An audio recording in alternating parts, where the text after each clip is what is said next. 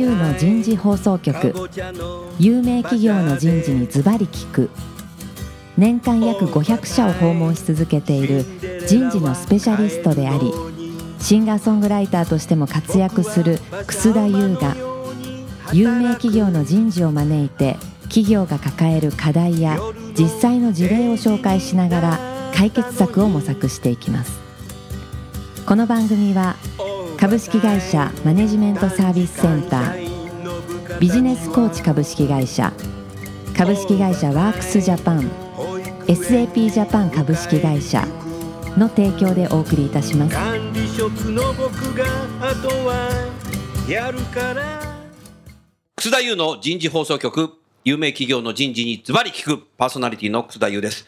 今日も先週、先々週に引き続き東京港区赤坂のプロフューチャー23階のフロアから番組をお送りいたしましょう。えー、4週にわたってお送りしているテーマ、今日は第3回目になりますが、最高ハイポテンシャル人材。今日は特にハイポテンシャル人材の最定義になります。早速ですが、ゲストの方をご紹介いたしましょう。日本トイザラス株式会社執行役員人材コミュニケーション本部長、青木武彦さんです。青木さん、今日もどうぞよろしくお願いします。よろしくお願いします。続きまして、コニカミノルタ株式会社人事部長、工藤司さんです。工藤さん、今日もどうぞよろしくお願いします。よろしくお願いします。最後に今回のスポンサーを務めていただいております株式会社マネジメントサービスセンターコンサルタント統括本部チーフコンサルタントの加藤康俊さんです加藤さんどうぞよろしくお願いしますよろしくお願いします。加藤さんはい。最初に MSC さんとして大切なお知らせがあるでしょ？はい、ありがとうございます。どうぞスタート、えーっとですね、昨年度から取り組んでいるんですけども、アメリカの DDI という会社と共同で取り組んでいます、リーダーシップに関するグローバル最大の調査である、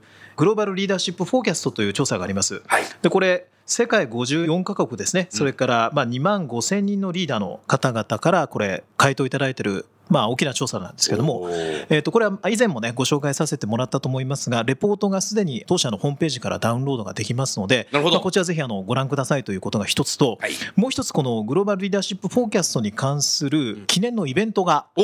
開催されることになりまして実はあのそれ？えーとですね、10月の2日にこれ東京でお。200名でえー、とコンラッドで行います。いいとこでやるね。それから10月3日がですね大阪のヒルトンで。わいいとこでやるな。でこれあのそれぞれ無料でということになりますので。日本企業もそのアンケートには答えてんの？あもちろんです。何社ぐらい答えて日本は95社ですね、1500人の方に、結構答えてるねはい、回答いただいてますので、大きくとさその日本のリーダーシップの特徴って何か出たの？今回。まあ、残念なあの結果が多いですよね。残念なんだ。まあ、やはりそのリーダーが育っていない、育っていない。あるいは、まあ、人事から見ても、リーダー、あるいはリーダーシップということに関して、うん。まあ、自信を持てる人がいない。あらまそれからリーダー自身も自分のリーダーシップに自信がない。あらまというのが、まあ、結果としては、まあ、これはもう以前からそうなんですけどね、そういう結果が出ています。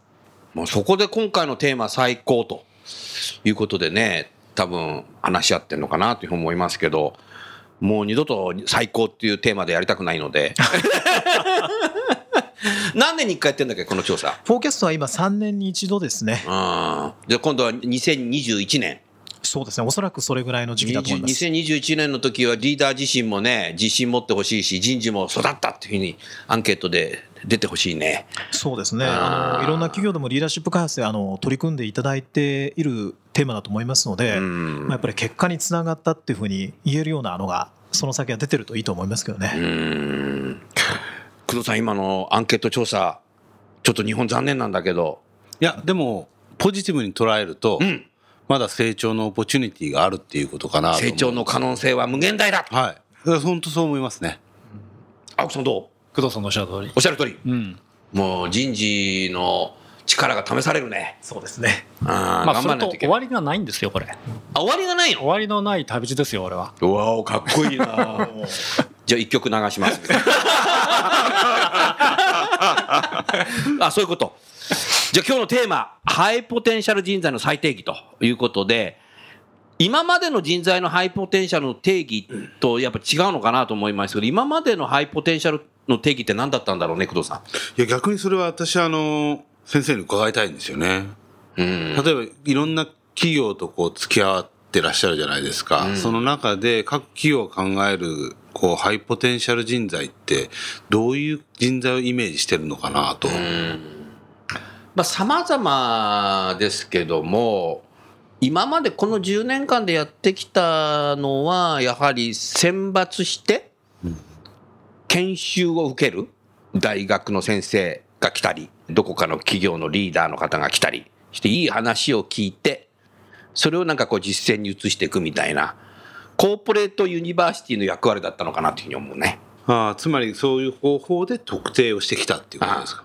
でもその特定をするにあたってどういう人材をっていうのは何かこう共通項っていうのは見られました？例えば日本企業の中で。それはやはりその実績評価の高い人でかつ共通して言えるのは現場から選抜された人材を人事が信じてたけども決して一軍じゃなくて二軍も出てたという。優秀な人材は現場が隠してたっていうのは後々分かった。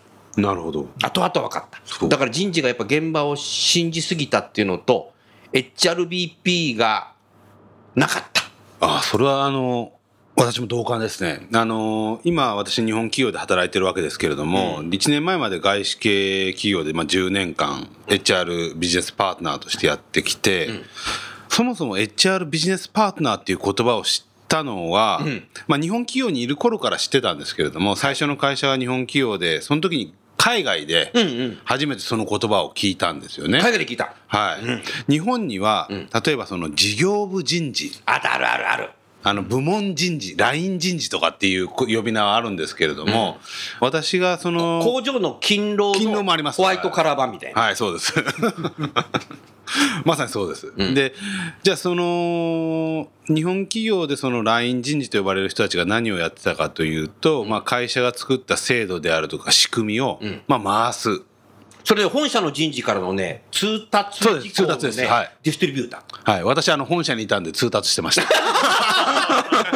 間違いないな。でそういう役割。割なんだと思ってたら、あの海外に行ったら、いや本当にその事業に入り込んで、今そのどういう事業戦略を描いていて、でそのためにどういうリソースを張っていて、で組織としての能力何が欠けてて何が強いのかっていうのを理解して人材を獲得してくるだとか人を育てるだとかっていう役割をやってるっていうのを見てあこういう仕事があるんだっていうのを初めて知ったんですよね。でただ私ただ横で見てただけですので、うんうん。あの何も知らない日本のこう人事部がいきなりこう海外に行ってもですね、そんな能力発揮できるわけないので横で見ててあすごいなと思ってただけだったんですね。でこう外資系企業にこう転職をしてそこから10年間 HRBP としてやっていく中で、まあ、横で日本企業時代に見てたものをやっぱ実践しなければいけなくなって、でそこでまあやりながら学んでいったところがあるんですけれども、なので本当にこう草先生がおっしゃるようにやはりこう人事が本当に事業に入り込んで人を知って、でかつ人を育成する、例えばコーチングなんかがいい例ですよね、とか組織開発という点で自分がサポートしているこう事業のリーダーシップチームの、えーメンバーは変わらなくても能力を今以上に引き出すために何ができるのか。でその中で、そのインタラクションの中で誰がどういう行動を発揮するのか。それによってこう、まあ、人もアセスメントしっていうこと、だから人を知れるんですけれども、っていうことがやっぱできてるできてないっていうのはすごく大きな差かなと思ってますね。日本企業と欧米企業の差っていう意味では。はいまあだからね、間違ったことをやってたのじゃないんだろうけども、もうそれでいいと思って多分やってたんだろうね。ただし、いろんな企業に今振り返ってですね、そのコーポレートユニバーシティで選抜されて育成された方が、リーダーとして機能してますかって言うと、ややクエスチョンっていう人は多い。で、不思議なのが、そこに呼ばれてない人が白羽の矢が立ってリーダーになってるケースもある。非選抜人材の方が。だから結果的にはうまくいかなかったってこともあるんだろうね。うん悲しいんだけどね。そうですね。うんやはりそこは選抜の、まあ、人材を特定する、選抜という言い方がいいのか、人材を特定し、まあ、そもそも人材のリーダーシップ能力を知るっていうところですかね。うん。が、現場のマネージャーもそうですし、人事もどれだけあったのかっていうことなのかもしれないですけれどね。ん。はいだから僕思ってるのはやっぱこう文化の時代になるとコンピテンシーも重要だけどもやっぱポテンシャルっていうのもなんか見ていかないといけないのかなと思うんですよね。G ではそういうなんかポテンシャルっていうのは見るの？見ますね。見る？あのーそれはなんか基準があるの？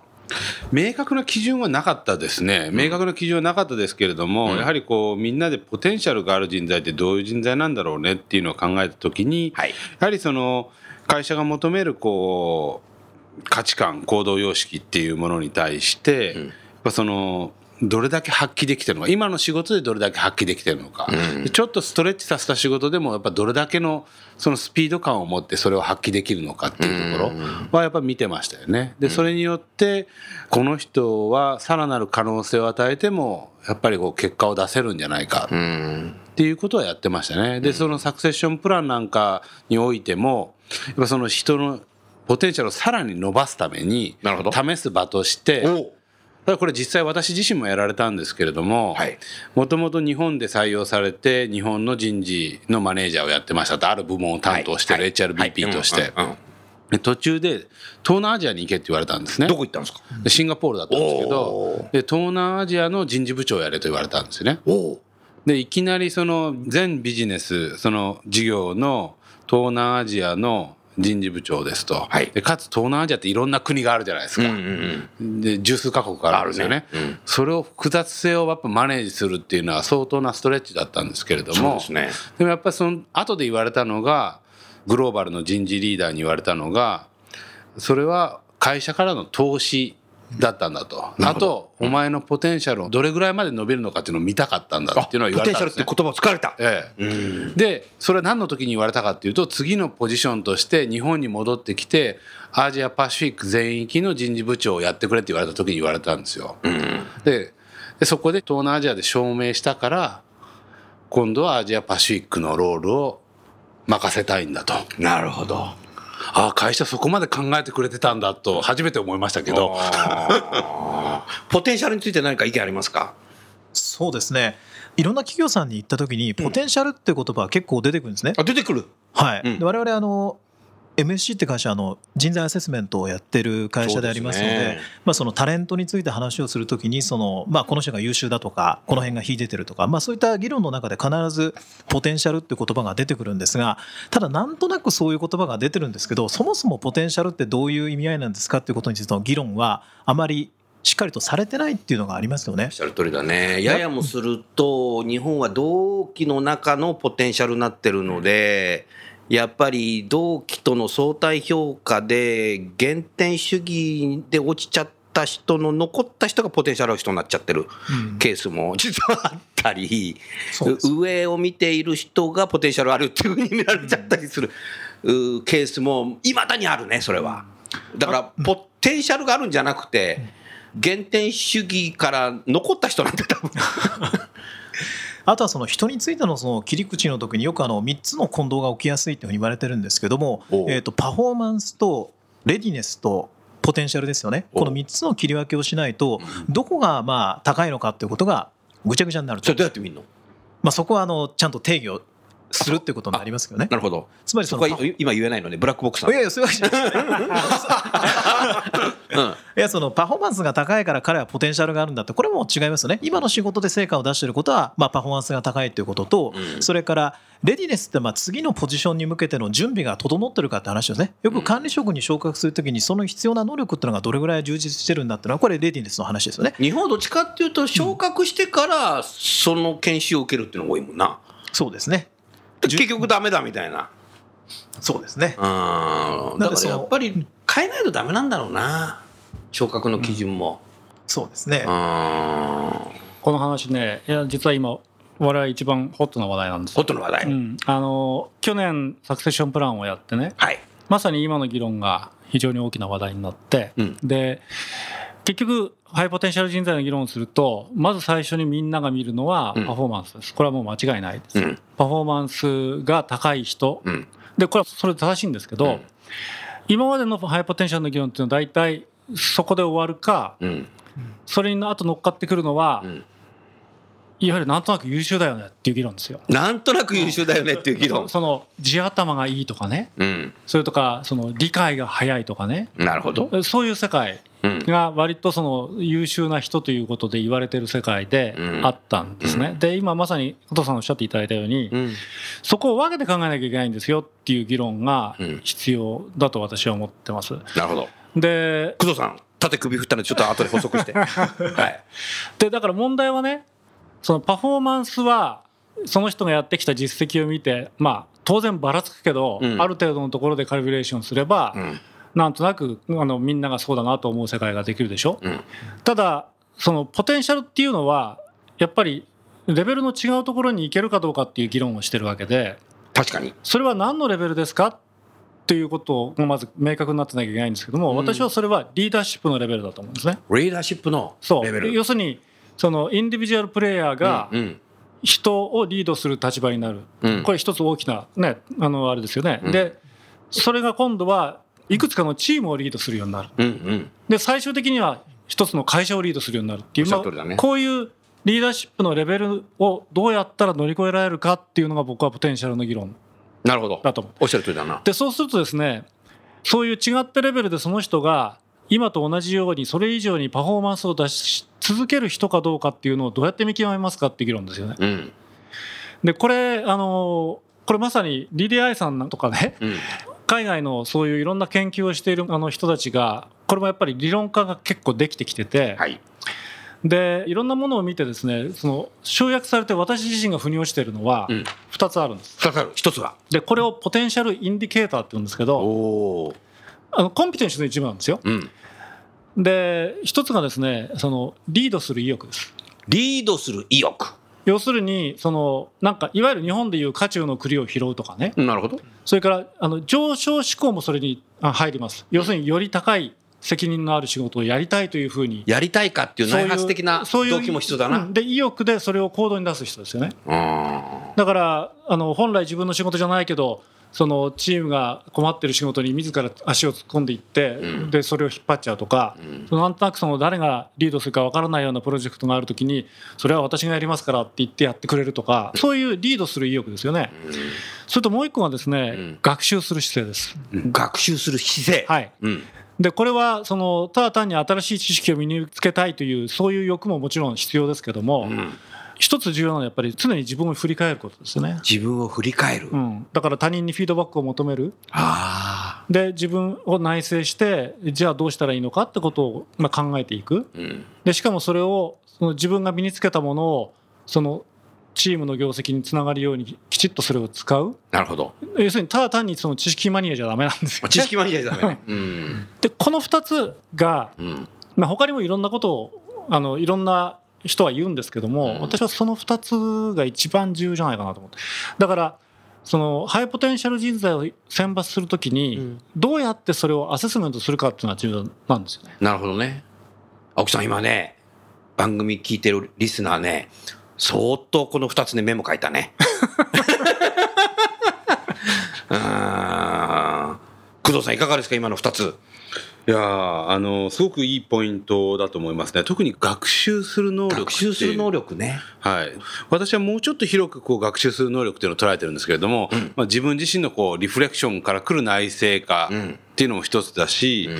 あともう一つは前の週でもう話になりましたけれどもやはりこう劇的な環境変化、うん。で不確実性が増していく中で、うん。何が正解かはやっぱ分からない、そうねでこれだけ複雑化した世の中で自信は必要なんですよリーダーとして。もちろんもちろんもちろん。自分がリーダーとしての自信は必要なんだけれども本当に他者から学ぶっていうオープンさうん。と順応性という意味での広い意味でのこう学習する能力っていうのは、本当そのポテンシャルを測る意味では重要だろうなと思いますよね。それってなんかもう生まれ持った素質の部分もあるんじゃないかなと思ったけどそうそうじゃないの？そうじゃない人もそれ変われんの？変わると変われる工藤さんと？うん、変われると思いますね。おおそうだよね。そういう信じないとダメだよな。でそもそもそういう人を採用してんだよ。いや例えば可能性のある人。今日この場にもうん。ラジオのですね合間に聞きましたけれども青木さん自身がやっぱアメリカに行って変わられたっていう話を聞いたわけですよね。うんそういう感じでやっぱこれまでと全く異なる環境に放り込まれるとですね、で今までのセオリーが通用しないと。あなたもそうじゃない？えーそうなんですけど、そういう経験をした人ってたくさんいると思うんですよ。やっぱそういう経験をすると、今までの常識が常識じゃなくなる？今までの常識が常識じゃなくなるところにアサイメントするっていうことが重要かもしれなそいうねですね。一つの。そうおっしゃるとおっしゃる通りです、うん。要するに経験値で仕事をし始めると、うん人間は学習しなくなるんですよ。うん。そうするとその経験値の中からの正解しか導き出さないからな、ただあまりにそういう環境に長く置き続けてるっていう実態が、うん。残念ながらまだまだいっぱいありますよね。うん。というのは、ね。あのーその方がね、うん。その組織をマネージしてる要するに優秀な人を出したがらないとか囲い込むっていうのはそういうことで、うんあの自分のチームの業績を確保するためにマネージャーは同じ仕事をし続けさせたいわけですよね。うんだからそこにやっぱりそれを打ち破るアクションが生まれてこないとうん人は育たない。可愛い子は旅をさせろとそうですね。うんなるほどな加藤さんいかがですか？ありがとうございます。非常にあの興味深いお話で先ほどの青木さんから2つのポイントは、うん。実はあの我々 MSCDDI でも、うん。そのリーダーシップのポテンシャルの要素っていうのは出してるんですけども、はい。まさにその中に今出していただいた2つっていうのは、まあ、入っているものですよね。さすが。やっぱりその学習能力っていうところは非常に重要ですしそれからまあ当然人を引っ張ることにそもそも意欲が高いかというところも非常に重要な要素であると。うん。あとは特にあの重要性が高いものとしてその学習能力とつながるところですけどフィードバックに対する重要性っていうのも同じくうん。求められますね。人からのそのフィードバックに対してとかそういうことでまあ自分のやり方を修正するとか。うん。ただこの辺りっていうのは比較的そのもう大人になる前に出来上がるその性格的なところに結構つながってるそうなのでうん。まあなかなかその重要性っていうのは高めにくいというふうにも言われてるとうん。いうところもありうん。まあそういう意味ではそういう素養を持ってる人っていうのをいかにこう見つけるのかっていうのはうん。実は重要なところだと思うんですが、うん。まあ、多くの企業の中でそのポテンシャル人材をどういうふうにその見つけるのかっていうところの仕組みと、まあ、そのポテンシャルっていうのがどんな要素なのかっていうところはあまりこうあの進んではいないところかもしれませんね。うん。今の加藤さんのポイントってすごく面白いなと思ってて、はい。結構皆さん興味を持たれるポイントなのかなと思ったんですよね。はい。特にフィードバックに関するところ、うん。そのどうしたらフィードバックを受けられやすくなりますかっていう質問をよく聞くんですよ。イコール、フィードバックを受けたくないもしくはちょっと受けるのに抵抗があるってことなんですけど。聞きたくねえなみたいな本当にこれってやっぱその人間ドックの結果聞きたくねえなってことでしょ。皆さんどう思われますか？そのやっぱフィードバックを受ける能力っていうのはうん。変わらないのか？こ向上しないのか？劇的には？そもそも例えば部下と対話する機会が多ければその中からフィードバックされると思うんだよね。フィードバックしてくださいっつっても多分しないと思うし。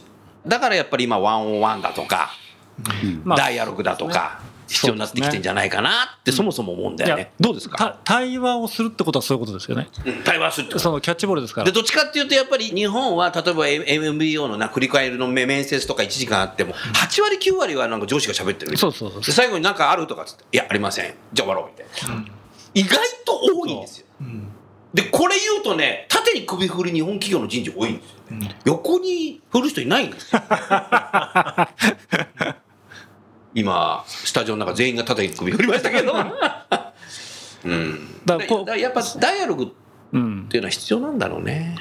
だそれが、えー前回か前々回か話題にしたね、うん。日本のマネジメントっていうのはそういう意味では対話の必要性がなかったんですよ。だって学校教育だってそうだもん。ね。授業中しゃべったら怒られるもんだって。そうそうそうそう。うん。そうなんですよ。うん。だから対話ができる能力っていうのはだけどこれは育てることはできるとできるかもしれできるね。うん。うんこれできますよ絶対。できるね。え G だってワンワンやってたでしょそういう意味では GE はそこら辺のフィードバックを、うん。特に下から上へのフィードバックをよりできるようにっていうのですごい努力をしてましたね。あその時何あなた自身はなんか耳塞ぎたくなる時なかったのいや私自身もそれで助けられたことっていうのはやっぱりあってでなるほど。であの会社がやってたことっていうのは、やはりこう新しい世代なんかが入ってきて世界がよりフラットになってかつつながっていく世界の中でやはりその必ず上から落としていくものがやっぱ通用するわけじゃない。はい。よってこうフィードバックがより重要になってくるよね。でそれでフィードバックもうん。過去の結果を見てうん。の話じゃなくてそれって本来はうん。これをもって将来に向かってよりより良くなってほしいよね。より成長してほしいよねって前に向かったものだよねっていうメッセージを発信し始めたんですよね。なるほど。でそれをやりやすくするために iPhone のアプリケーションを作ったりとかですね。おおやってんだ。でこう気づいた時に例えば部下がプレゼンしましたとある会議でそれに上司が出てました、ん。おいいね今の説明みたいなのをポッと送るとかですね。簡単にその SNS みたいな感覚で送れるような仕組みを作ったりだとか本当にシニアなリーダーが私部下からこんなこと言われてやっぱそれってすごく役に立ったんだみたいな話をみんなの前であえてこう自分の弱さをさらけ出すというか。なるほど。でやっぱ上の人がやってくれると、あ俺もやっていいのかなとか、俺もやらなきゃいけないのかなってやっぱ思ってくるんですよね。うん。あの多分前々回ぐらいの話でありましたけれども変革をする時に青木さんのこう言葉でやっぱ上から変わらないといけないっていうの、うんね。まさにこうリーダーがん。リードバイエグザンプルでこう自分の弱さをさらけ出しでそれが部下からのフィードバックで俺はこういうふうに変われたんだみたいな事例をやっぱ出してくれると、うん。組織への影響力っていうのはすごく大きいのかなと。思ってかなり変わってきましたよね。うん少なくとも私がいる間は。なるほど。今ね工藤さんの話聞いててね最近ね日本企業でも始まってるんだけどリバースメンターっていうのが流行ってるの。もう部長さんぐらいの人たちがもう新入社員ぐらいからいろんなこのデジタルとか AI について、デジタルネイティブの人をメンターつけてるんですよ。うんうんだからやっぱり部下からフィードバックもらうっていうのは本当必要になってきてんだろうね。必要となってますし、うん。そそれとあとそのいわゆるその自分のボスがやってることに対してそれは違うんじゃないかとか、うん。それはどうしてなんだろうかっていうことをうん。問いかける人って、うん。今までは今までの日本の企業の中ではね扱いにくいやつっていうふうに言われてたはずなんでなるほどなるほど。わかるわかるわかる、うん。でしょ？うん。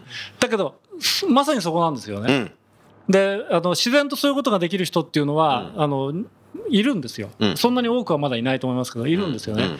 やっぱそういう人たちをきちっとそういう人たちの話を聞きそういう人たちをまあリードできる。でそれは対話ができないと話にならないですよね。うん。お前なんて失礼なやつなんだよっていうような対応をしてたら一切何も進まなくなっちゃうしで逆にそういう人たちを潰していくみたいなことがねうん。極端なこと言うと起こり得るわけでしょ。うんだからもうもう一度ね言い直すとハイポテンシャル人材がまあリーダーだとすると部下には俺の背中を見てこいっていうのはもう無理で部下はもう背中見てないんですよ。みんなスマホ見てるから。そういうことだよね。そうですね。だだからスマホで「いいね」をされた方がいいんだよ。そういうことだよ。分かりやすく言ったのね。なるほどそうですね。なるほど。うん。なるほどね。なんかあっという間にね、今日時間経っちゃったね。まあだから、ハイポテンシャル人材は最低限っていうところでは、やっぱり部下からフィードバックもらう。それをやるんだったら、やっぱダイアログ、ワンワンっていうことをやっていくと、多分そういうこと自体、部下からなんかフィードバックされた時はなんか嬉しい。うんそういうの少しずつじわじわ環境作っていくんだろうね。そうですね。うん。あの育っていく発掘していくってのはそうだと思いますけども、うんやっぱりそのいわゆるアセスメントをする、うん要するにこの人はハイポテンシャルなのかどうかということをうん。アセスメントする時って、うん。まあ、今私ハイポテンシャルを見分けるにはこういう2つの要素がありますよってお話ししましたけど、うんただ現実にね現実。日常的にその部下と接している時にそんなことを細かく見てるわけではないわけですよね。うん、確かにね。でだけどもこれ面白いんですけど、うんサクセッションプランのディスカッションしてても、はい。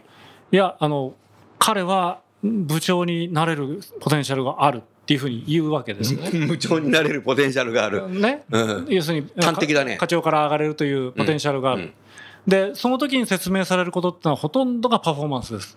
あだからそこがまさにそこでこういう視点を入れてくるっていうのが私は有効だと思うんですよ。なるほどね。なるほどね。うん、だからうん。確かに業績出てるよね。それはみんなも認めてますよと。じゃあ彼はその本当に一歩踏み出すっていう行動を今までしてますかと。してたら具体的に教えてくれませんかっていう議論とかあの本当にいろんなことに対して学習意欲を示してる。あじゃあこの1年間で彼が新しく学んだことってどんなことなんだろうとかですね。そういうこれも対話なんですけど対話だね。うん、あの部門の LINE のマネジメントとね、そういうことを積み重ねていくことによってそのハイポテンシャルっていうのがだんだんだんだんその組織の中で浸透してくるっていうか、なんかこれもあのあれなんですよ。人事がなんか方程式を持ってて、それに当てはめた人がハイポテンシャル人材ですっていうふうに決まるっていうふうにことを逆に期待するマネージャーって結構多いんですよね。うん、なるほど。うん、でそうじゃないんですよと。うん。その視点はこうだけどそれは皆さんが議論して決めることでしょっていうこのアプローチがとっても有効だと思いますね。そうすると人事がその現場のリーダーと、まあ、昇進とか昇格とかの会議でそういう質問をできることが大前提だなこれ。それはその通りです。はい。そういうふうにしてくださいってマニュアル作ってるだけじゃダメだね。うんマニュアル作って通達じゃダメだねこれ。いやだから人事のメンバーに求められるスキルっていうのはやっぱり変わってくるんでしょうね。変わってくるよね。あのダメだよ労務だけじゃん。そうなんですよ。だからルールを熟知してそれを通知するではなくて、やっぱその会話をファシリテートして新しいものを生み出す能力なるほど。いいねそれ。今ね、ええまたみんなメメモ書いたよ。うん それはすごく求められると思いますね。はい。それではちょうど時間になりましたので、今週はこのくらいで終わりましょう。来週は最終回。来週はこれからのハイポテンシャル人材の育成。えーになります、えーそれでは最後にゲストの方をご紹介して番組を終わりましょう日本トイザラスの青木さんコニカミノルタの工藤さん、えーマネジメントサービスセンターの加藤さんどうもありがとうございましたあありがとうございまし。た。